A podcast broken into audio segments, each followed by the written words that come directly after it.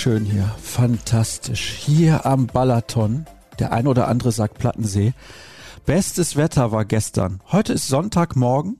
10.09 Uhr, wenn wir gerade mit der Aufnahme beginnen und ich schaue noch mal raus hier. Ja, leider nicht möglich, die Aufnahme auf dem Balkon zu machen, aber tolles Wetter nach wie vor, ein bisschen bewölkt, aber es lässt sich aushalten. Ich hoffe, in Dortmund oder wo ihr diesen Podcast hört, ist das auch so. Eine kleine Sonderfolge haben wir ins Programm genommen. Schön, dass ihr eingeschaltet habt zur nächsten Episode des BVB Podcasts der Ruhrnachrichten. Und natürlich habe ich heute auch einen Gast, der sitzt bei sich zu Hause. Er war in Spanien unterwegs, auch bei allerbestem Wetter. Nehme ich mal an und ich bin gespannt, was er zu berichten hat. Hallo Dirk. Ja, grüß dich. Nach Ungarn. Ich hätte fast gesagt, du, äh, fast gedacht, du hättest Ballermann gesagt. Aber das hast du dann noch gerade gerettet, Balaton. Cool. Ja, also ich muss sagen, ich bin ja schon mal hier gewesen, ist einige Jahre her. Hier lässt es sich auf jeden Fall aushalten. Ballermann, das warst du doch. Du warst doch in Spanien. Ja, da, hat, da ist aber nicht viel mit Ballermann. Das ist eher so spanische Gemütlichkeit und klar gibt es da auch den einen oder anderen Club und ähm, Kollegen haben sich tatsächlich auch im Karaoke versucht. Ich äh, habe das von vornherein vermieden. Ich wollte die Leute nicht verschrecken und äh, ja, das war sehr nett. Also das ist sehr nett da. Ne? Wir haben tatsächlich immer so zwischen 15 und 18 Grad gehabt. Wir hatten einen Regentag, ansonsten äh, eigentlich überwiegend sonnig und äh, zwei, drei Tage, wo es richtig, richtig sonnig war und kam dann auch die Sonnenmilch zum Einsatz und in der Sonne war das dann richtig schön warm. Abends wurde es kühl, das kennen wir schon aus den Vorjahren.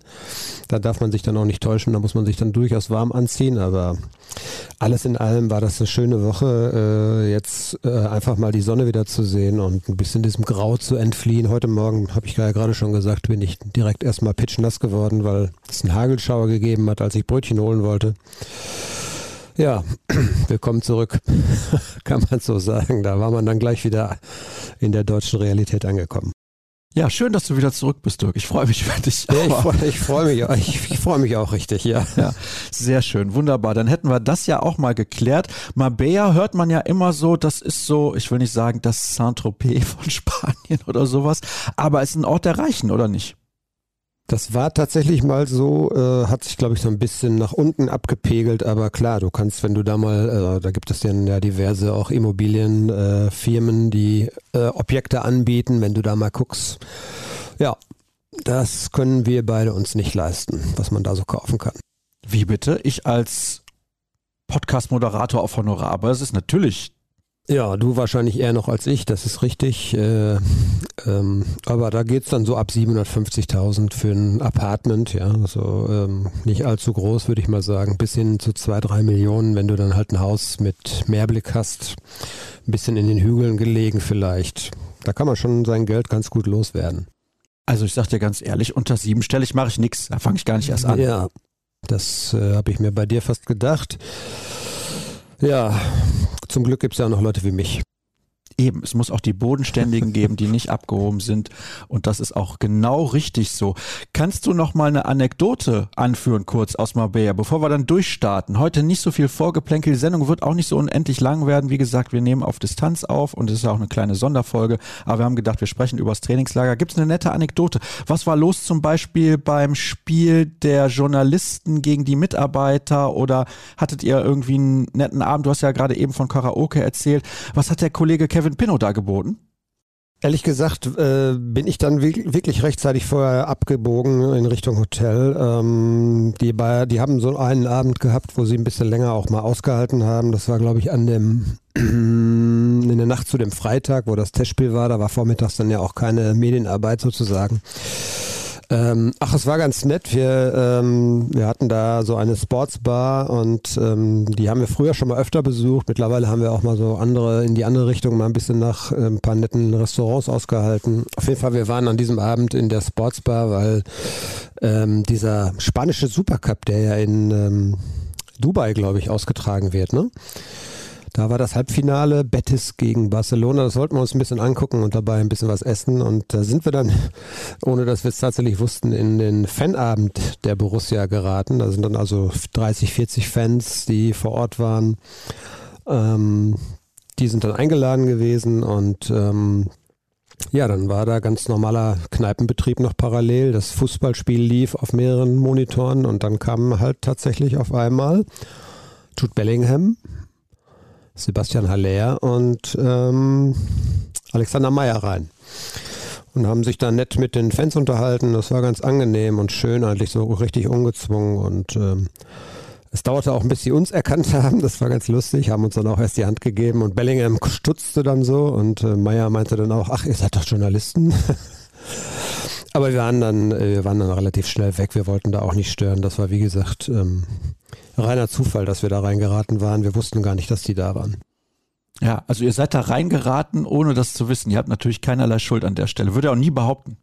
Nee, war wirklich aber so. Also äh, wir sind äh, zu Fuß vom, das war in der Nähe von unserem Hotel und ähm, dann stieg auf einmal aus einem Auto äh, Security vom BVB. Da haben wir schon gedacht, okay, sind die jetzt privat da? Wollen die auch vielleicht mal einfach ähm, nicht abseits vom Hotel essen, mal irgendwie ganz normal in eine Kneipe gehen? Und dann saßen da aber ganz viele Fans und dann äh, waren auch die Fanbetreuer da und die haben uns das dann kurz erklärt. Wir haben auch gefragt, sollen wir woanders hingehen, weil die Kneipe ist recht groß. Wir hätten also auch auf, in eine andere Ecke gehen können, aber nee, war kein Problem und ähm, ja, ich glaube, die hatten Spaß und die Spieler, glaube ich, auch sogar. Also das schien ganz locker abzulaufen. Sehr schön. Also, das ist eine coole Atmosphäre gewesen anscheinend und das ist ja was, was man mittlerweile eigentlich selten hört. Ne? Also gerade bei solchen absoluten Spitzenmannschaften wie Borussia Dortmund, dass die Spieler sich da so leicht und locker mit den Fans unterhalten, das gefällt mir sehr und damit können wir direkt auch übergehen zum Sportlichen und einen Namen hast du ja gerade schon genannt, Sebastian Aller. Der hat im ersten Testspiel sein Comeback gefeiert und im zweiten hat er direkt ordentlich zugeschlagen. Ja, Zwei von den drei Toren hätten wir wahrscheinlich auch gemacht. Also Elfmeter, klar, den muss man erstmal verwandeln, aber den zweiten, den muss er nur reinschieben. Das war eine schöne Vorarbeit von außen. Den dritten macht er dann richtig gut. Äh, der Trainer sich vor allen Dingen auch richtig drüber gefreut, weil das hat schon auch gezeigt, über welche Qualitäten er verfügt. Ähm, da war er einfach diese Sekunde oder diesen Bruchteil einer Sekunde schneller als sein Gegenspieler, hat den Ball wunderbar irgendwie mit dem Außenriss in die lange Ecke weitergeleitet und ähm, schönes Tor und ja, insgesamt natürlich die Wahnsinnsgeschichte und ich habe das auch schon zu den Kollegen gesagt. Ähm, ich glaube nicht, dass, äh, dass äh, man ihn schon in den nächsten ein, zwei, drei Wochen über größere Distanzen auch sehen kann in der Bundesliga. Da fehlt doch noch ein bisschen so an Wettkampfhärte und an Grundlage. So, er muss also schon auch, sag ich ja, eine Pausen zwischendurch nehmen. Aber was wird das für eine Geschichte sein, wenn der vielleicht am Samstag ähm, gegen Augsburg dann schon mal, wenn es das Spiel hergibt, ein paar Minuten bekommt oder eine Viertelstunde und ähm, erstmals dann an einem Pflichtspiel auch für Borussia Dortmund spielt. Das ähm, wird, glaube ich, ein Gänsehaut-Moment. Kann man sich ungefähr vorstellen, wie das dann ist, wenn 80.000 da sind. Und insgesamt natürlich eine wahnsinnige Geschichte. Wir hatten alle nicht gedacht, äh, dass das so schnell geht und man liest sich ja so ein bisschen ein. Es gibt ja ein paar vergleichbare Fälle auch. Und das hörst du dann ja auch oder weißt du dann ja immer auch, dass es dauert und äh, dass es einfach wirklich eine Zeit auch braucht, bis man wieder bei 100 Prozent ist. Das wird auch, glaube ich, bei ihm so sein. Also würde mich auch nicht wundern, wenn es auch noch mal ein paar Rückschläge gibt, dass es mal vielleicht nicht so gut läuft, dass er sich auch nicht so gut fühlt und vielleicht ein bisschen kürzer, kürzer treten muss. Aber hier war das jetzt alles eigentlich ja, linear nach oben. Es ging immer ein bisschen weiter. Also er hat am Anfang ja ähm, eigentlich schon voll mittrainiert. Das war ja auch in Dortmund schon zu sehen. Mm, wurde dann zwischendurch mal so ein bisschen rausgenommen, aber er hat eigentlich immer durchgezogen und auch jeden Tag und es gibt eine engmaschige Überwachung mit Blutwerten und wie er sich fühlt und der regelmäßige Austausch mit der, mit der Abteilung der Mediziner und von daher wird man da genau darauf achten, aber bislang läuft das wirklich eigentlich wunderbar. Das hört sich alles super an. Das muss ich erstmal sagen. Wir freuen uns sehr. Das haben wir zuletzt schon betont hier bei uns im Podcast. Das ist für mich die Nachricht der Saison, Sebastian Aller wieder auf dem Platz zu finden. Und klar, du hast gesagt, ja, zwei von den drei Dingern, die hätten wir wahrscheinlich auch gemacht, aber darum geht's ja eigentlich gar nicht, Dirk. Das ist überhaupt nicht der Punkt, sondern es geht darum, dass er wieder mit dabei ist und dass das natürlich auch was ausstrahlt auf die Mannschaft. Das dürfen wir auch nicht unterschätzen. Ich glaube, das hat eine große Wirkung. Die sehen, was man alles erreichen kann, wenn man alles gibt, weil er hat um sein Leben gekämpft, nicht um Tore oder um Punkte, sondern er hat um sein Leben gekämpft und das hat funktioniert und ich glaube, dass das, ja, wie ich gerade gesagt habe, eine Auswirkung haben wird auf die Mannschaft. Ich will jetzt nicht unbedingt sagen, dass sie dann bessere Ergebnisse erzielt, aber ich glaube schon, dass das ein Teil noch zu einer erfolgreichen Rückrunde beitragen kann. Genau, ja, das würde ich auch so sehen. Du hast auch vollkommen recht. Äh, die, ob das jetzt wichtige Tore waren oder nicht oder schwere Tore oder keine Ahnung, das ist vollkommen egal. Das ist einfach schön, dass er da ist. Und ähm, ja, wie du es schon gesagt hast, das wird auf Effekt auf ihn selber haben, glaube ich, dass er wieder äh, in diesem Kreis drin ist. Das äh, pusht ihn selber, glaube ich. Aber man hat auch gemerkt, dass, dass alle anderen sich gefreut haben. Ich, äh, als er eingewechselt wurde, dann gegen, gegen Düsseldorf in dem Testspiel, haben selbst die Düsseldorfer auch applaudiert. Und ähm, ja, äh, das führt, glaube ich, jedem auch mal wieder vor Augen, was man erreichen kann mit großem Willen. Ich glaube, der hatte auch etliche Tage, wo es ihm wirklich nicht gut ging. Ähm, das äh, ist ja auch ganz normal. Und der hat trotzdem, er hat es ja gesagt, er hat, glaube ich, 19 Tage in dieser langen Phase keinen Sport gemacht. Und das kann ja eigentlich nur bedeuten, dass eigentlich nur im direkten Zusammenhang mit der Chemotherapie an diesen Tagen vielleicht, wo er ans Bett gefesselt war, dass, da, dass er da nichts gemacht hat. Ob der dann auch immer viel gemacht hat, ist völlig egal, aber er hat sich dann wirklich überwunden, auch wenn es vielleicht eben nicht mal gut war und hat immer wieder noch versucht, ein bisschen was zu machen. Und körperlich ähm, macht er einen recht guten Eindruck, muss ich sagen. Also ähm, da fehlt vielleicht noch ein bisschen was von der Körperspannung und auch von der Muskelmasse vielleicht. Ähm, das wird jetzt aber natürlich dann auch peu à peu zurückkommen und was ansonsten eben natürlich kommen muss, ist diese, diese Grundlage, dass er nicht gleich immer bei Puls 180 ist nach einem Sprint. Das geht auch nur über die permanente Belastung, dass man sich mühsam daran tastet und immer wieder weiter aufbaut und ausdehnt die Belastung. Aber das wird alles kommen und ähm, wann der dann am Ende wirklich wieder bei 100 Prozent ist, ist doch jetzt auch erstmal egal. Also jetzt, na, gerade für ihn und auch für, für den ganzen BVB ist das eine super Geschichte. Und ähm, ja, war schon auch Gänsehaut, muss man echt sagen, als er dann erstmals wieder auf dem Platz stand. Ihr habt ja mit ihm gesprochen. Was hat er denn selber gesagt? Er war ja auch nach dem zweiten Spiel dann in der Mixzone sozusagen, in der improvisierten und hat ein bisschen was erzählt. Was hat er so gesagt? Wie fühlt er sich denn körperlich? Also wie anstrengend war das auch für ihn? Ich nehme an, das habt ihr auch gefragt. Ja, natürlich. Also äh, er hat ja, er hat ja mehrmals auch gesprochen. Ähm, er war in einer Medienrunde am Montag, meine ich, wäre das gewesen. Dann gab es Dienstag das Testspiel mit seinem Comeback äh, oder seinem Debüt, muss man ja sagen. Er hat ja vorher noch nicht gespielt. Und Freitag dann nochmal. Er hat jeweils nach den Spielen äh, ein bisschen was gesagt. Ja, das war im Prinzip schon immer wieder das Gleiche. Also, äh, dass er hart gearbeitet hat, dass er dankbar ist, dass er, dass er unheimlich davon profitiert, logischerweise jetzt wieder in diesem Kreis zu sein, dass ihn das pusht und dass er immer weitermachen will, um so schnell wie möglich eben auch wirklich eine ernsthafte Alternative zu sein und für längere Zeit auch und dann vielleicht irgendwann mal auch als Startelfspieler. Und ja, man merkt deutlich, dass, dass ihm das einen richtigen Push gegeben hat, wieder nicht nur für sich zu trainieren, sondern eben in diesem Kreis zu sein. Das ist ja, wenn du als ja, Sportler, äh, Mannschaftssport betreibst und immer für dich arbeitest in der Reha, da, da hast du auch harte Momente, ne, wo es keinen Spaß macht sowieso, aber wo du dann eben auch mental dann wahrscheinlich ein bisschen down bist. Und das hat ihn jetzt, glaube ich, nochmal so richtig, also er sieht, was möglich ist, jetzt schon. Und das lässt ja hoffen, dass noch mehr möglich ist in relativ absehbar kurzer Zeit. Und das wird ihn, glaube ich, nochmal richtig motivieren. Also ich freue mich immens. Ich glaube, das konnte man in den letzten Ausgaben auch raushören, dass das eine ganz, ganz tolle Sache ist, über die ich richtig begeistert bin. Wir haben ja auch, ich sag mal, wann war es denn, Dirk? So im November oder sowas, haben wir beide, glaube ich, darüber gesprochen und du hast gesagt, du rechnest eigentlich in dieser Saison nicht mehr damit, dass er nochmal zurückkommt. Ja, wie gesagt, man liest sich so ein bisschen ein. Es gibt diesen äh, vielleicht einigermaßen vergleichbaren Fall von Marco Russ. Äh, und man muss auch sagen, dass Marco Russ äh, nach der nach dem Ende der Behandlung, ähm, glaube ich, ungefähr sechs bis acht Wochen reine Reha gemacht hat, bevor er dann wieder peu à peu Mannschaftstraining gemacht hat und dieser ganze Prozess dauerte bei ihm, glaube ich, vier, fünf Monate.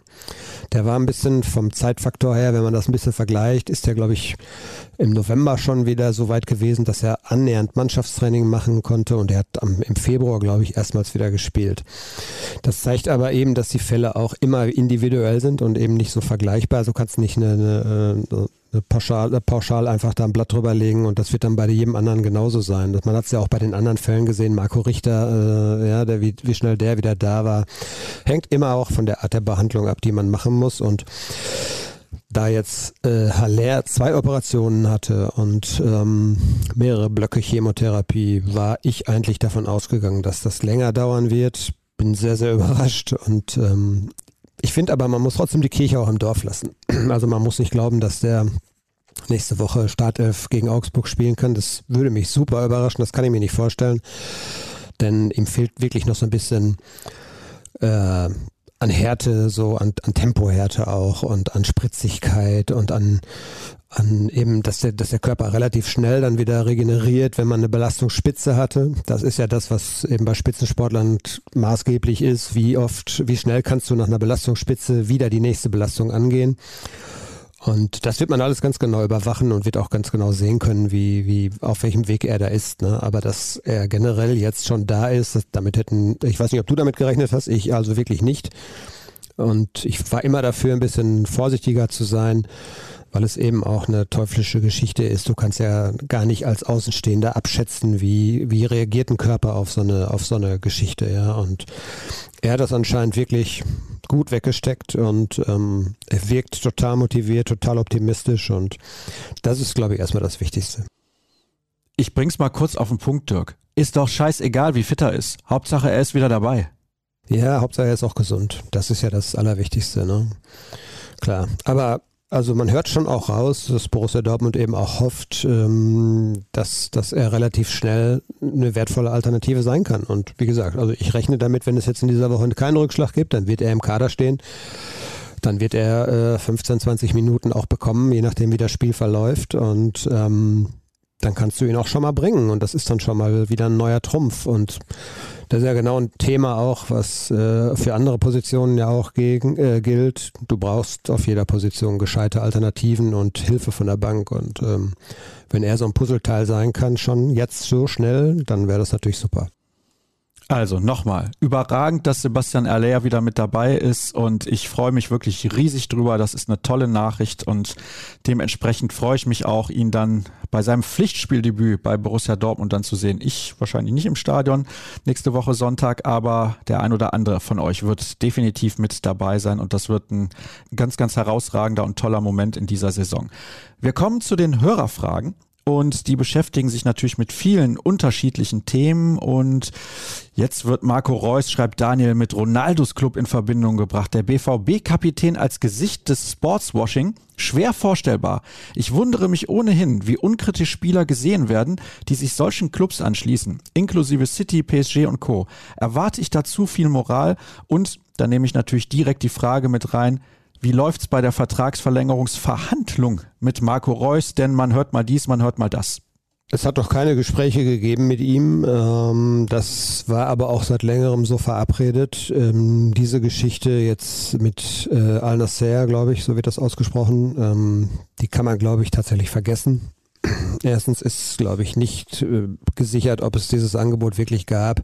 Dass der Berater da jetzt ein bisschen kokettiert mit dieser Nummer, ist, glaube ich, ganz normales Geschäftsgebaren, denn auch Marco Reus wird sich, obwohl er 33 ist, obwohl er immer erklärt hat, äh, wie verbunden er mit Dortmund ist, und das äh, kaufe ich ihm auch ab, das ist tatsächlich so. Trotzdem wird er sich natürlich in Vertragsverhandlungen nicht unter Wert verkaufen wollen und ähm, das ist jetzt ganz normales Bohai, würde ich mal sagen. So ein bisschen Trompeten, einfach mal um ein bisschen die eigenen Grenzen abzustecken und die eigenen Ziele zu formulieren und ähm, so wir, soweit wir wissen, hat es noch keine Gespräche gegeben. Die sind dann, glaube ich, auch erst für einen etwas späteren Zeitpunkt anberaumt. Aber mich würde es sehr überraschen, wenn äh, Marco Reus nicht in Dortmund bleiben würde und ich halte es für ausgeschlossen, dass er in der Wüste spielt. Ähm, ich glaube nicht, dass der sich da irgendwie noch nur eine Sekunde wohlfühlen würde. Dafür ist er, glaube ich, nicht der Typ. Also dann vielleicht irgendwie eine andere Geschichte, aber das glaube ich nicht. Und um Geld geht es da sowieso dann, glaube ich, nicht. Auch an Dirk die Frage, weil wir die schon beantwortet haben am vergangenen Mittwoch, als ich mit Cedric gesprochen habe. Ja, Yusufa Mokoko, ist er dieses Theater und die geforderten Summen wert? Andere Spieler beim BVB, die in seinem Alter waren, waren weitaus besser, zum Beispiel Sancho, Holland oder Bellingham. Und die haben in seinem Alter, obwohl schon deutlich weiter und besser, weniger verdient als er. Wie siehst du das eigentlich? Weil wir beide haben, glaube ich, über diese Summen auch noch nicht gesprochen. Ich führe es gerne nochmal an. Man kolportiert, und wir wissen nicht, ob es fix so ist, aber man spricht über 10 Millionen Euro Handgeld, 3 Millionen Euro Basisgehalt und nochmal 3 Millionen Euro, was mögliche Prämien angeht. Ja, ich habe das, also ich finde, man muss da zwei verschiedene Sichtweisen auch haben. Auch auf der einen Seite sagt sich das sehr, sehr schnell, von wegen, ähm, der ist noch sehr jung, der kann auch später noch viel verdienen. Ähm, auf der anderen Seite finde ich, ist es legitim, dass er natürlich auch die, so ein bisschen die Fühler ausstreckt und guckt, was andere beim BVB verdienen, was andere, die vielleicht ja, ich sag's jetzt mal, nicht so seine Quote auch haben. Das darf man nicht vergessen. Er ist äh, bester Torschütze, er ist auch ein ganz guter Vorbereiter. Also die Scorer-Punkte, die er beigesteuert hat, das kann sich schon sehen lassen. Wir sind ja noch nicht mal äh, bei der Halbserie. Und wenn man das mal hochrechnet, sind wir bei zweistellig an Toren. Und ähm, das für einen 18-Jährigen, das ist auf jeden Fall nicht schlecht. Also er hat einen gewissen Wert und ich finde es eigentlich völlig legitim, dass er diesen Wert auch abklopft und dass er versucht, auch das Beste für sich herauszuholen. Das ist nun mal das Geschäft. Ich kann jetzt, man könnte jetzt den Vergleich anstellen, ja, wenn Karim Adiemi, wie es gesagt wird, um die 5 Millionen Euro verdient, warum sollte Mokoko weniger verdienen? Ist er schlechter? Ich glaube nicht. Diese Quervergleiche sind natürlich immer ein bisschen schwierig zu ziehen, das ist so, aber ähm, ich finde, es ist einfach ganz normal und legitim, dass man seinen Wert abklopft. Das macht auch jeder von uns in Gehaltsverhandlungen. Und ähm, ja, wenn ich jetzt mitkriege, dass ein Kollege äh, deutlich mehr verdient als ich, wo ich aber der Meinung bin, dass ich auch nicht schlechter bin, dann versuche ich das natürlich auch auszunutzen. Da sage ich natürlich auch, ey Leute, ihr, der kriegt so viel, ich bin nicht schlechter, gebt mir das bitte das Gleiche. Also dass das alles in die Öffentlichkeit gezerrt wurde. Das ist, glaube ich, das große Problem, dass einen Berater hat, der dann auch in gewissen Kreisen diese Summen lanciert oder ich weiß nicht, wie diese Summen zustande kommen. Ich glaube, am Ende des Tages weiß keiner wirklich, um welche Summen es da geht. Und von daher muss man sehr vorsichtig sein. Also, dass Mokoko natürlich jetzt dann sehr schnell auch droht, in eine Schublade abzurutschen, von wegen geldgierig und so weiter, das ist, glaube ich, vollkommen übertrieben. Äh, man muss einfach sich immer sagen, das ist Profifußball, das ist Profibusiness und das ist ganz normal da. Und ähm, das würde ich ihm so ein bisschen zugute halten. Ich glaube, das ganze Ding wird zum positiven Ende kommen. Und wenn man mal sieht, ähm, was er dann eventuell auch in ein paar Jahren vielleicht mit einer Marktwertsteigerung dem BVB bringen kann, wenn man ihn dann verkaufen möchte oder wenn er wechseln möchte, dann ist das einfach auch eine Investition, die sich hoffentlich dann irgendwann rentiert für den BVB. Und ähm, das muss man auch mal gegenrechnen. Wenn dieser Spieler jetzt ablösefrei gehen würde, was müsste man denn in die Hand nehmen an Geld, um einen gleichwertigen Ersatz zu bekommen? Das wäre auch nicht wenig. Also es gibt zwei Seiten. Und ähm, Mukoko selber hat ja immer betont, wie wohl er sich auch fühlt und dass er eigentlich auch an einem guten Platz ist. Aber er hat natürlich diese zwei Punkte, die er beachten muss. Auf der einen Seite sportliche Weiterentwicklung, auf der anderen Seite eben auch sich finanziell dann eben entsprechend auch entlohnen zu lassen. Und ähm, ich glaube, man hat sich da jetzt äh, hoffentlich auf einem Mittelweg geeinigt. Das wäre schön. Ich fände es richtig, wenn er bleibt. Ich musste aber nochmal nachhaken, Dirk, weil ich habe das gerade, glaube ich, nicht so ganz verstanden. Das bedeutet, wenn Florian Gröger und Jürgen Kors, die weniger und schlechter arbeiten als du, mehr verdienen, dann gehst du zu Klavi und sagst, pass mal auf, so geht das nicht. Ihr habt das ja jetzt nicht auf unseren, äh, auf unser Haus bezogen. Ich weiß ja nicht, was die Kollegen verdienen. Das ist äh, im Endeffekt wird auch äh, ein Adiemi nicht in der Kabine rumposaunen, was er verdient. Ja, vielleicht macht das doch, ich weiß es nicht, aber ich, normalerweise, mach, normalerweise machen Spieler das ja nicht. Ja, äh, aber man, man kriegt ja als Spieler auch mit, was über andere geschrieben wird und Körnchen Wahrheit ist dann ja oftmals auch dran. Von daher haben die alle schon ein Gefühl dafür und äh, was, was andere verdienen. Und Borussia Dortmund ist ja natürlich bekannt als Verein, in dem gut gezahlt worden ist und äh, man hat sich ja um Adeyemi zum Beispiel auch sehr bemüht, dass der jetzt nicht für 2,5 Millionen Euro in Dortmund spielt. Das sollte jeder mal annehmen und ähm, dann fragt sich ein Mokoko auch nicht zu Unrecht. Was ist denn dann mit mir? Wo ich doch mehr Tore schieße, mehr Assists beisteuere.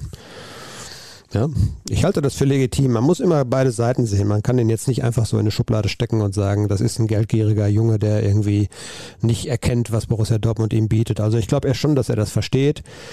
Aber er muss eben sehen, wo er bleibt. Ich hoffe, dass die Erkenntnis so groß ist, dass er weiß, dass er natürlich bei jedem anderen Club äh, in Europa der für ihn interessant ist, auch nicht der Nummer 1 Stürmer wäre. Dafür ist er tatsächlich noch nicht gut genug. Und von daher, wie du sagst, äh, ist er, glaube ich, beim BVB gut aufgehoben. Das denke ich auch. Das ist der richtige Ort für ihn, um sich weiterzuentwickeln, besser zu werden, konstant gute Leistungen zu bringen und dann am Ende der Nummer eins Stürmer zu sein oder vielleicht auch, kann ich mir ganz gut vorstellen, neben Sebastian Aller auch dann, ja, ein bisschen der beweglichere Stürmer zu sein, der wuseligere. Das könnte auch zusammen auf jeden Fall funktionieren. Bernd Stromberg hat geschrieben und würde gerne noch was wissen zu anderen möglichen Vertragsverlängerungen bei Hummels, Guerrero und Dahut. Wie sieht's da aus?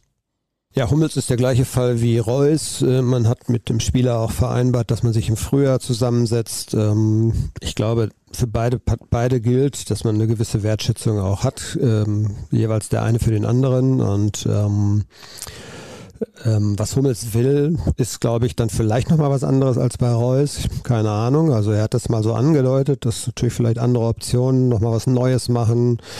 Ähm, könnte ich mir bei ihm sogar dann eher vorstellen als bei, bei Marco Reus. Und ähm, das wird aber erst im Frühjahr passieren. Ähm, bei Guerrero, glaube ich, ist die Entscheidung gefallen, dass der Vertrag nicht verlängert wird. Ähm, ich weiß nicht, ob das am Ende auch von seiner Seite ausging. Ich glaube aber, dass Borussia Dortmund auch, glaube ich, versucht, zumindest einen Schnitt zu ziehen auf dieser Position, dass man sich da auch mal komplett neu aufstellt im Sommer.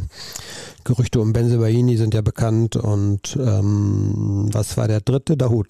Ja, Dahut. Äh, da sieht es dann tatsächlich so aus, dass man, glaube ich, jetzt nach dem Trainingslager sprechen wird. Mein Gefühl sagt mir, dass man sich da irgendwie einigen wird. Aber auch da natürlich alle Spieler versuchen ihren Wert auszuloten. Das ist einfach so. Kannst du dir bei ihm vorstellen, dass man zunächst mal nur um ein Jahr verlängert? Bei der Hut? Ja.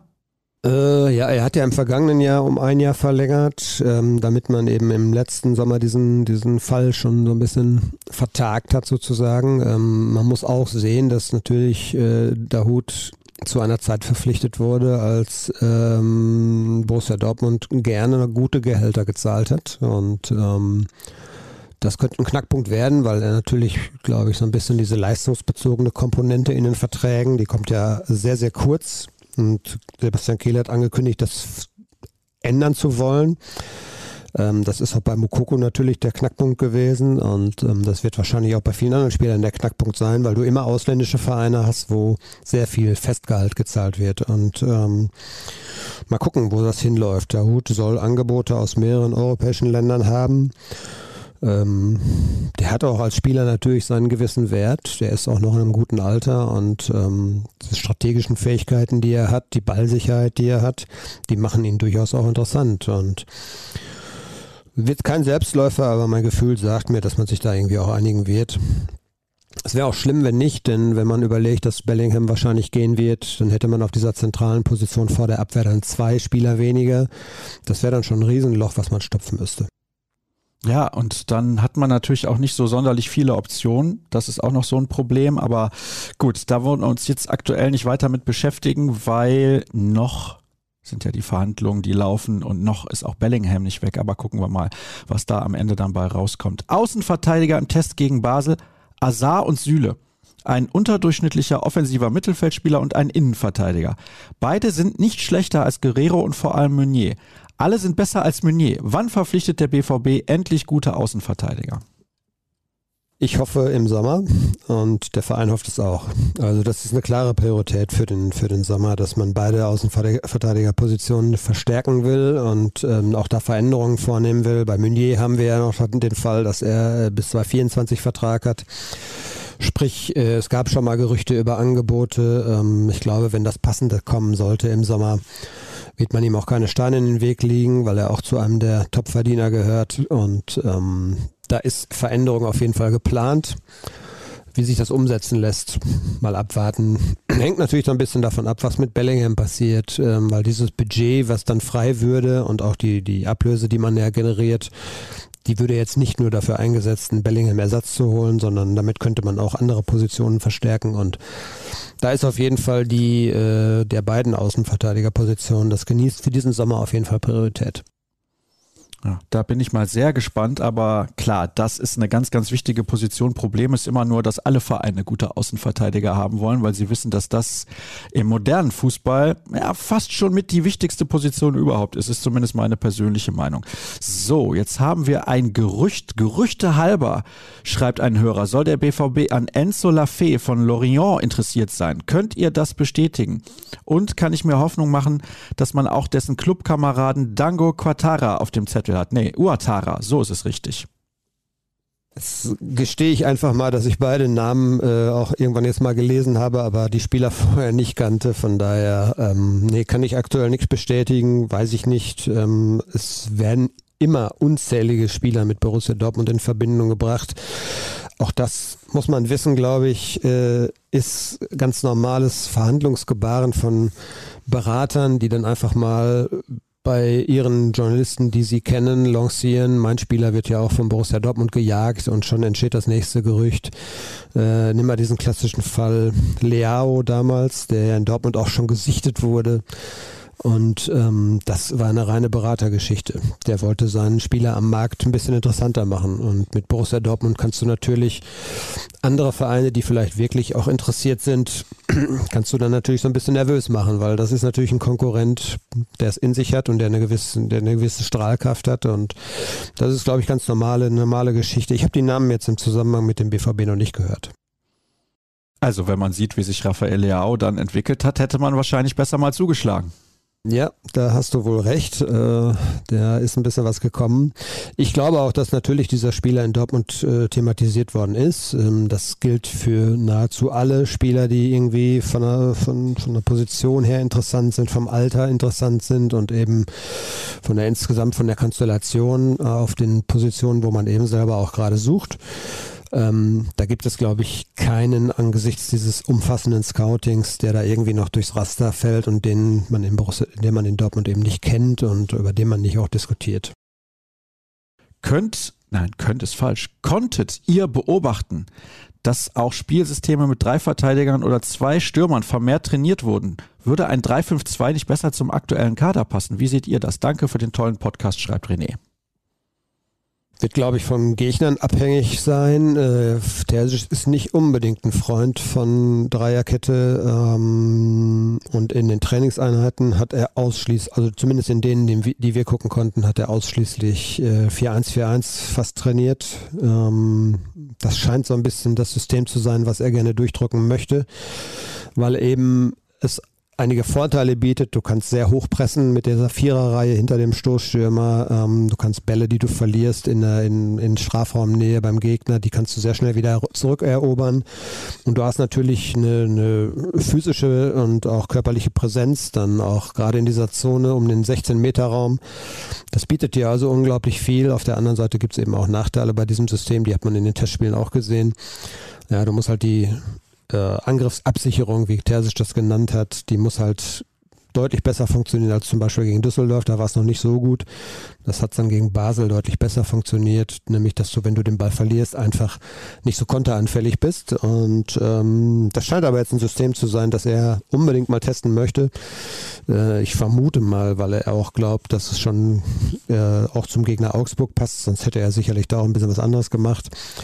Generell haben wir schon ein paar Mal thematisiert. Wird auch die Dreierkette mal weiter Thema bleiben. Er hat sie auch ein paar Mal in der Hinrunde gespielt und ähm, das hängt natürlich dann am Ende vom Gegner ab, von der eigenen, von, vom eigenen Kader, von den Spielern, die er zur Verfügung hat. Aber es ist jetzt nicht so, dass wir es gesehen hätten im, im Trainingslager. Schon wieder eine Muskelverletzung bei Meunier. Vielleicht das Winterfenster nutzen für einen neuen Rechtsverteidiger. Fragezeichen hat. Müssen wir jetzt nicht weiter drauf eingehen, weil wir eben schon ein bisschen was zu gesagt haben. Aber das finde ich hier sehr, sehr witzig.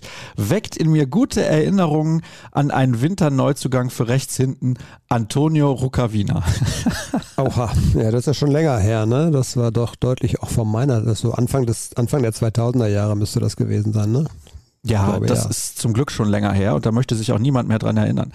Moinsen, könnte Dirk Krampe vielleicht etwas zum neuen Co-Trainer Armin Reutershahn sagen? Wie macht er sich? Wie kommt er innerhalb der Mannschaft an? Gab es vielleicht sogar spezielle Reutershahn-Trainingsübungen? ja, ich fand äh, sehr schön. Er ist tatsächlich am ersten Tag äh, mal kurz dann zu uns gekommen, äh, hat auch jedem die Hand gegeben und sich kurz vorgestellt. Ähm, fand ich sehr nett von ihm.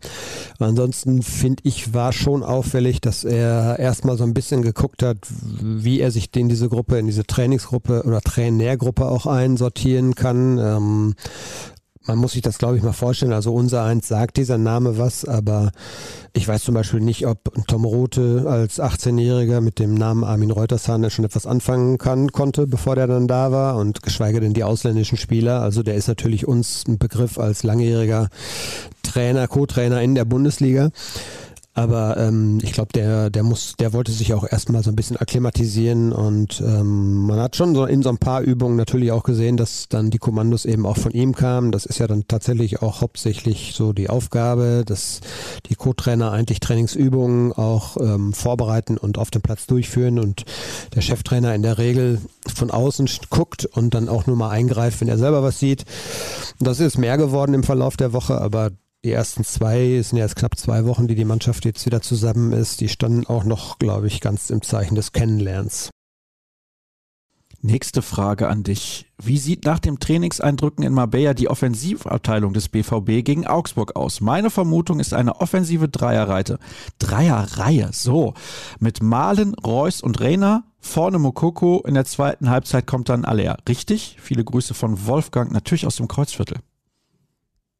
Ja, Rainer glaube ich leider nicht. Äh, der hat keinen so ganz guten Eindruck gemacht. Ich glaube, man hat doch noch gemerkt, dass da sehr, sehr viel auch jetzt im Winter wieder auf ihn eingeprasselt ist. Äh, er hat keine gute WM gehabt. Man hat diese Geschichte um seinen beinahe Rauswurf ja mitbekommen und ähm, anschließend dann die Schlammschlacht zwischen dem Trainer und seinem, seinen Eltern und das ist, glaube ich, nicht alles ganz spurlos an ihm vorbeigegangen. Also ähm, ich glaube, dass der tatsächlich aus der Verfolgerrolle erstmal reingeht. Ähm, mein Eindruck ist, dass der Terzic klar auf schnelle Außen setzt, sprich Malen Adiemi und ein Zentrum bilden möchte mit Bellingham und Reus. Ähm, vielleicht rutscht natürlich auch ein Brand noch rein, der ist nicht weit weg, der hat auch im, in, in, Spanien, glaube ich, ich finde, einen guten Eindruck auch hinterlassen und eine gute Hinrunde auch gespielt. Ähm, aber Hazard, Rainer, die beiden so, die noch als Alternativen zur Verfügung stünden, glaube ich, eher aus der Verfolgerrolle. Mal gucken, was mit Guerrero ist. Das soll angeblich nicht so schlimm sein. Da müsste Hazard hinten links aushelfen. Also da ist auch noch viel möglich jetzt in der einen Woche. Trainer hat es nochmal gesagt. Jeder kann sich zeigen. Ähm, aber in Grundzügen, glaube ich, steht die Mannschaft schon. Und ähm, da, glaube ich, geht es dann eher um schnelle Außenspieler. Und ähm, Rainer dann eher von der Bank. Haller auch, ja, wann der dann kommen kann, hängt vom Spielverlauf auch ab, glaube ich. Aber 45 Minuten wird auf Bundesliga-Niveau, glaube ich, mit einer noch höheren Intensität als bei Testspielen, wird schon ein bisschen knapp. 30 Minuten kann ich mir gut vorstellen bei ihm. Jetzt hast du gerade schon gesagt, dass Terzic auf schnelle Außen setzt, unter anderem Ayemi, aber Michael schreibt, wer spielt denn in der Rückrunde auf der rechten Seite? Beide Testspiele haben aus meiner Sicht erneut gezeigt, dass Adeyemi nicht auf Außen gehört. Ja, ist nicht ganz falsch, die Erkenntnis. Ähm, das Problem ist, dass Terzic, glaube ich, Spieler haben möchte, die die Außenbahn dann auch konsequent halten und gerade wenn man dort Rainer zum Beispiel spielt, den, der hat so einen natürlichen Drang in die Mitte. Die ziehen alle immer sehr schnell in die Mitte. Ähm, Adeyemi ist kein typischer Außenspieler, das stimmt. Aber er hat natürlich dieses Tempo, um außen mal Löcher zu reißen. Und ähm, ja, er hat aus meiner Sicht hat er natürlich eine schlechte Hinrunde gehabt, das sehen wahrscheinlich auch alle anderen so. Ähm, der hat jetzt schon deutlich auch gezeigt, dass er was verbessern will im Trainingslager. Man hat schon gemerkt, dass er sich mehr reinhängt. Ähm, das Ganze ist natürlich trotzdem auch sehr flexibel, ja. Man wird auch gucken können, spielt man mit einer zweiten Sechs ähm, und dann eben nur einer Dreierreihe davor. Das ist ja alles sehr flexibel und von daher ist das, glaube ich, nicht in Stein gemeißelt, wenn es dann jetzt gegen Augsburg so oder so oder so aussieht. Und ähm, das ist ein relativ offenes Rennen. Also auch ein Brand wird sich ja nicht einfach kampflos jetzt äh, den Platz räumen und drängt natürlich auch in die Mannschaft. Ja, zumal er, du hast es ja eben gesagt, eine sehr gute Hinrunde absolviert hat, ist zumindest meine persönliche Meinung. Und ich glaube, wir liegen mit unseren Meinungen da nicht weit auseinander. Hier wird nochmal was gefragt zu Meunier und seiner Verletzung. Dann wird wahrscheinlich wieder Süle auf Rechtsverteidigerposition, auf der Rechtsverteidigerposition aushelfen müssen. Hat er da überhaupt Bock drauf, fragt Freddy. Er kann doch sicher zum BVB, er kam, mein Gott, was ist da los? Er kam doch sicher zum BVB, um Abwehrchef zu sein und nicht außen rauf und runter zu laufen. Das war ja in der Hinrunde auch schon mal Thema. Ähm, es ist jetzt nicht so, dass der sich öffentlich hingestellt hat und gesagt, ey, der Trainer stellt mich dahin, aber ich will das gar nicht. Äh, wie das intern aussieht, das, äh, dazu ist Süle dann auch zu clever. Das äh, trägt er also nicht nach außen. Er wird, er wird in dieser Rolle spielen, da bin ich mir relativ sicher, weil es auch die, äh, die Alternativen, die da waren, haben sich jetzt nicht so aufgedrängt. Ähm, von daher werden wir ihn da, glaube ich, am Sonntag dann auch sehen. Und ich finde, er hat sich auf dieser Position ja auch einigermaßen stabilisiert. Er ist natürlich auch kein typischer Rechtsverteidiger. Das ist nach wie vor natürlich ein Schwachpunkt äh, in diesem Kader, ganz klar, dass man eben beide Außenverteidigerpositionen zu dünn besetzt hat. Ja, das ist halt so, wenn nicht so viel Qualität auf dem Markt ist. Das muss man auch mal so sagen. Jetzt wird nochmal zu Alers körperlicher Verfassung gefragt. Klar, da haben wir schon drüber gesprochen. Ich finde die Frage aber in der Formulierung auch sehr, sehr interessant. Findet ihr, dass er an Masse abgebaut hat im Vergleich zu Bad Ragaz? Du hast ihn an beiden Orten ja gesehen. Ja, das habe ich ja so ein bisschen angedeutet. Also ich glaube schon, dass er natürlich ein bisschen an Muskelmasse verloren hat. Ähm, das kennt man ja von sich selber äh, auf ganz bescheidenem, äh, bescheidenem Niveau, wenn man mal äh, wirklich vier Tage wegen der Grippe im Bett liegt oder so, dass danach man direkt merkt, oh, ne, ähm, da fehlt ein bisschen was oder ist ein bisschen was weggegangen. Und ähm, wenn du eine Chemo hattest und mehrere Zyklen, a vier, fünf Tage, wo du wirklich stramm ans Bett gefesselt warst und wenn du nicht das machst, was du sonst an intensivem Sport machst, dann geht logischerweise was verloren. Also äh, Aufholbedarf sicherlich auch da, das habe ich eben gesagt, auch Muskelmasse und so weiter. Das wird natürlich jetzt, wo er wieder voll belastbar ist, wird natürlich alles wieder, äh, wird, wird wiederkommen. Ja, aber da ist ein bisschen was verloren gegangen, das glaube ich auch. Wobei er macht einen äh, wirklich einen guten Eindruck. Also da hat man, glaube ich, andere nach einer Krebsbehandlung gesehen, die ja nicht so in Form waren. Wie hat sich Rote im Trainingslager gegeben? Ist er bei einem Abgang von Rafa Guerrero erste Alternative im Sommer oder doch noch zu weit weg? Ja, äh, zu weit weg.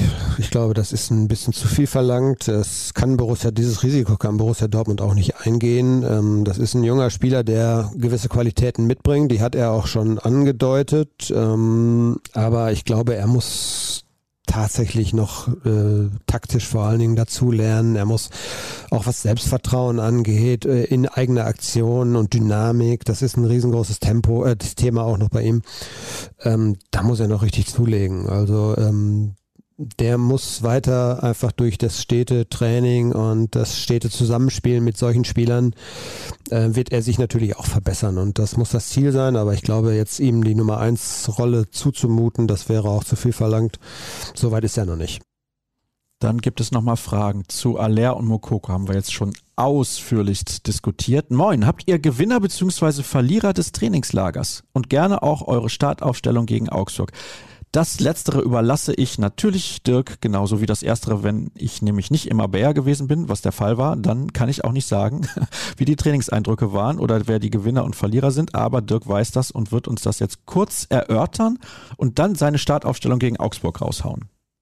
Also wir haben dazu, das hat der Kollege Pinot gemacht, Kevin Pinot, äh, einen Text gemacht, Gewinner, Verlierer des Trainingslagers.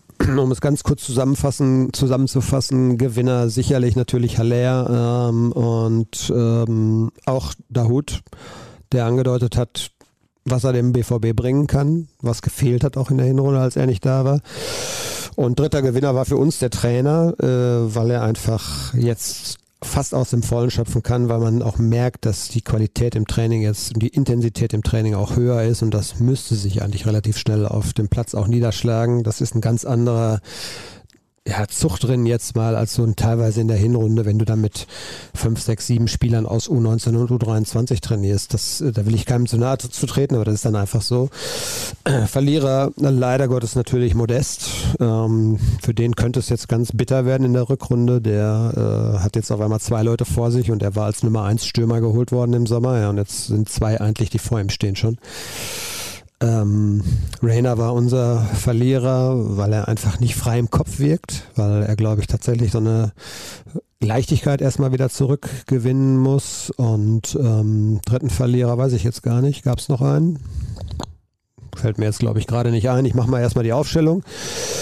Kobel im Tor, rechts Sühle, Viererkette, also mit Sühle, rechts äh, innen Schlotterbeck Hummels, links Guerrero, wenn er kann, ansonsten wird er Hazard spielen, ähm, Ötchan vor der Abwehr, ist glaube ich noch einen Ticken weiter und hat mehr Aggressivität. Und gerade wenn er 4-1-4-1 spielt, ist glaube ich das auch wichtig, dass du einen sehr, sehr aggressiven Sechser da hast, der auch hohes Laufpensum geht. Und da hat Ötchan glaube ich gerade die Nase vorn. Äh, und dann bin ich gespannt. Also in der Zentrale vor, hinter dem Stoßstürmer Mokoko, ähm, Bellingham und Reus. Äh, Malen wird, glaube ich, spielen links und rechts Adeyemi oder Brandt.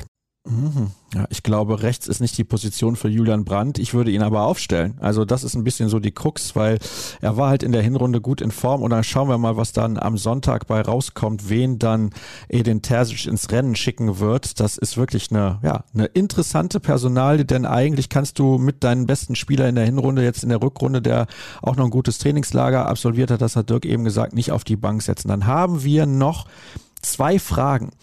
Nach den Eindrücken im Trainingslager, was stimmt euch positiv, dass der Rest der Hinrunde und die Rückrunde besser verlaufen werden als die ersten 15 Spiele der Saison und kann der BVB die miese Stimmung unter uns Fans wieder kippen? Danke noch für den Sonntagspodcast.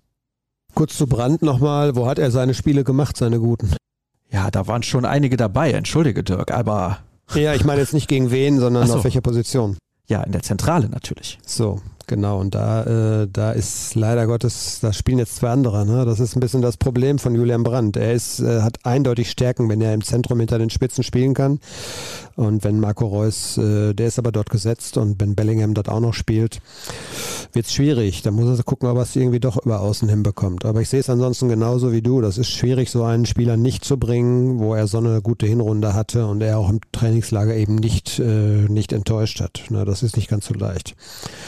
Äh, ja, jetzt zur Frage, die nochmal wie lautete, ob wir optimistisch sind, dass es nachhaltig und besser wird. Ja, ähm, es wird, finde ich oder glaube ich, sehr viel davon abhängen, wie viel Verletzungspech der Verein hat, weil ähm, die Kadertiefe nicht so ausgeprägt ist, dass man die Verletzung von zwei, drei, vier wichtigen Spielern verkraften kann.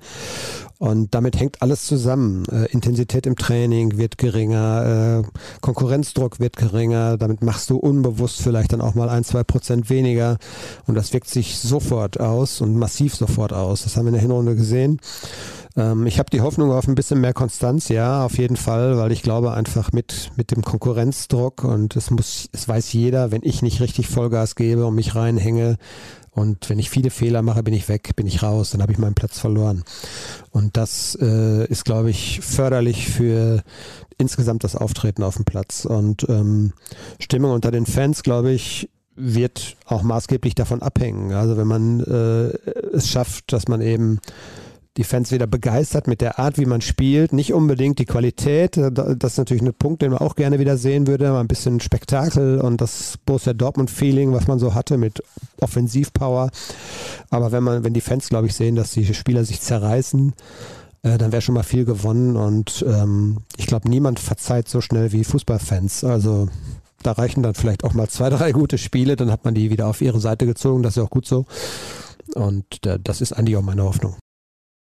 Ja, also ich denke auch, dass man jetzt mit dem FC Augsburg einen Gegner hat, klar, der teilweise durchaus unangenehm zu spielen ist, aber wenn man da mit einer guten Leistung glänzt, dann auch mit entsprechend Schwung in die nächsten Spiele gehen kann und dass dann wieder so eine Stimmung entsteht, wie wir sie teilweise ja auch in dieser Saison schon erlebt haben. Also es war ja auch nicht alles schlecht, aber natürlich die Konstanz hat gefehlt in der Bundesliga. Im Pokal hat man sich in Hannover durchgewirkt. Ja gut, okay, es ist wie es ist und jetzt haben wir noch eine letzte Frage, aber vorher nochmal der Hinweis, Hinweis, beziehungsweise jetzt der Hinweis auf Twitter, at rnbvb, at Dirk Krampe und at Sascha Staat. Folgt uns dort sehr, sehr gerne und dann bekommt ihr auch immer mit, was bei Borussia Dortmund so los ist. Und nun Last Call sozusagen. Dennis hat geschrieben, Servus aus dem schönen Griechenland. Ich weiß nicht, was machst du denn da? Im Urlaub wahrscheinlich, unverschämterweise. Der FC Chelsea tütet gerade den nächsten 100 Millionen Euro Transfer ein und hat alleine in dieser Saison nun eine Bilanz von knapp minus 400 Millionen Euro. Wie kann so etwas dem Financial Fair Play standhalten? Und wenn so etwas geduldet wird, quo vadis Bundesliga international zweitklassig? Das ist eine generelle Diskussion, die wir schon länger haben, seitdem diese Wahnsinnssummen äh, möglich sind. Äh, die gibt es ja auch in Spanien. Und wenn man äh, sieht, wie, wie schlecht es eigentlich, was Schuldenstand und so weiter äh, angeht, äh, wie schlecht es Real Madrid und auf dem FC Barcelona geht, dann wundert man sich immer, woher die Kohle kommt. Ähm, um dann trotzdem solche Transfers zu machen. Und ja, klar, äh, solange wir hier äh, auf 50 plus 1 setzen und auch die Einhaltung relativ akribisch überwacht wird, äh, werden diese Dimensionen nur von Bayern München erreicht werden können, weil sie einfach dann auch nochmal 25, 30 Prozent mehr Umsatz haben als der beste nächste Verein, sprich Borussia Dortmund. Ähm, und dann können die sich vielleicht solche Sachen eher mal leisten. Bei Borussia Dortmund werden wir solche Dimensionen nicht erleben. Ich halte das aber trotzdem für vernünftig und wir haben relativ gut dieser Dominanz ja getrotzt in den letzten Jahren. Ja, du hast immer mal wieder Jahre, wo es dann doch durchkommt. Dann hast du auf einmal im äh, Halbfinale der, der europäischen Wettbewerbe fast nur noch Vereine aus England und Spanien. Das wird es immer wieder auch geben. Ähm, aber vielleicht schaffen wir es und das ist ja auch eine Stärke von Borussia Dortmund gewesen, uns wieder zurückzubesinnen, dahin auch mal in Nischen Spieler zu finden, ja, deren Entwicklungspotenzial andere vielleicht nicht sehen. Das war eigentlich immer eine große Stärke des BVB. Es wird immer schwieriger, das weiß ich, weil äh, mittlerweile haben alle ein gutes Scouting und achten auf solche Talente. Aber vielleicht kommen wir da wieder hin. Also ich glaube, wir müssen auch nicht mitbieten und müssen auch nicht mithalten. Das äh, würde zu einer Entwicklung führen, die wir, glaube ich, in Deutschland ja auch nicht wollen. Nein, das wollen wir nicht. Und ich finde, das ist dann auch in Ordnung so, wenn wir vernünftig wirtschaften in der Bundesliga. Also wir ist gut, wenn die Verantwortlichen vernünftig wirtschaften. Dann kann ich damit leben, dass man vielleicht international eben nicht um Titel spielt. Das ist schade aber ich empfände das dann als richtig so. Dirk, herzlichen Dank, dass du dir die Zeit genommen hast. Gestern aus Marbella zurückgekommen, heute schon im Podcast und dann soll es das für diese Woche gewesen sein. Ja, nicht so ganz, kommt immer drauf an, wann ihr denkt, wann die Woche beginnt.